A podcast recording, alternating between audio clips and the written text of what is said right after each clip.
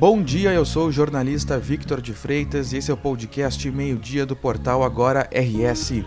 Você confere aqui um resumo das principais notícias desta segunda-feira, 31 de janeiro.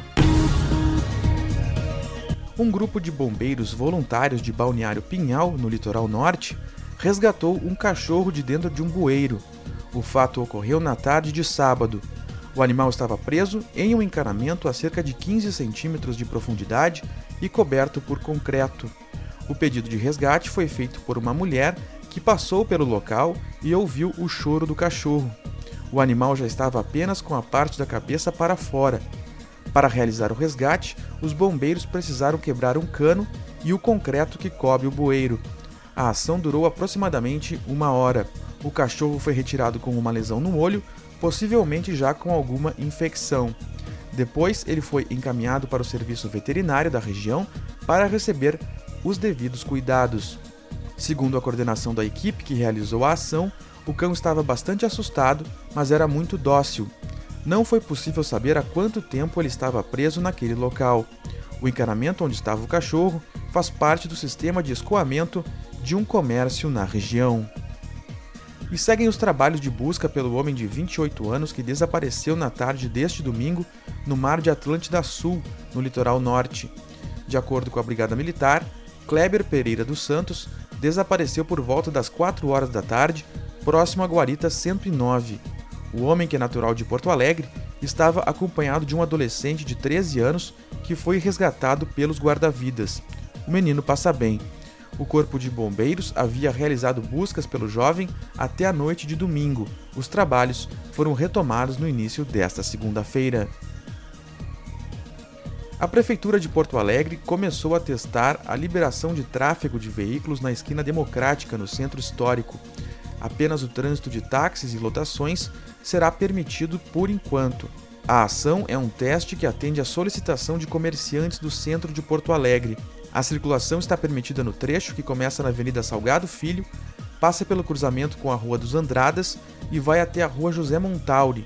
A velocidade máxima permitida no trecho será de 20 km por hora. Agentes de fiscalização e a central de vídeo monitoramento da empresa pública de transporte e circulação vão monitorar a região.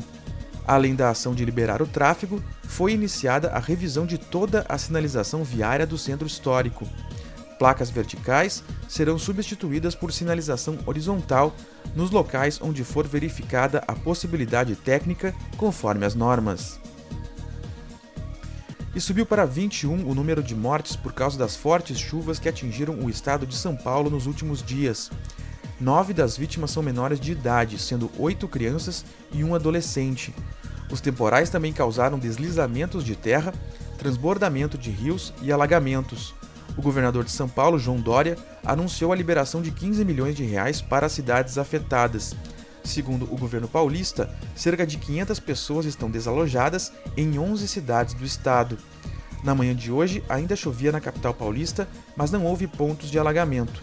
Situação diferente de outras cidades, como Franco da Rocha, na região metropolitana, onde a inundação causada pelas chuvas no fim de semana ainda não baixou.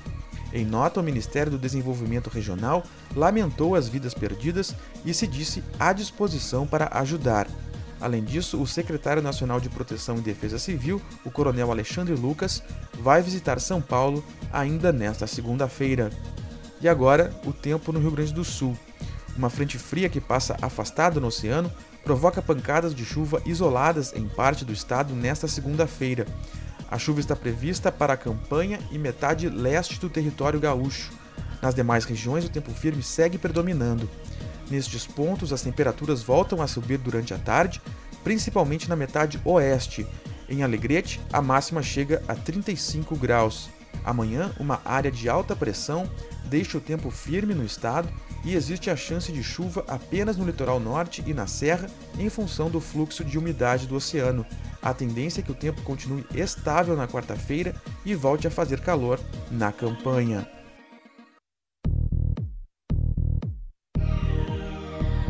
Esta edição do meio-dia chegou ao fim, mas você fica sabendo o que acontece no estado em agora no rs.com.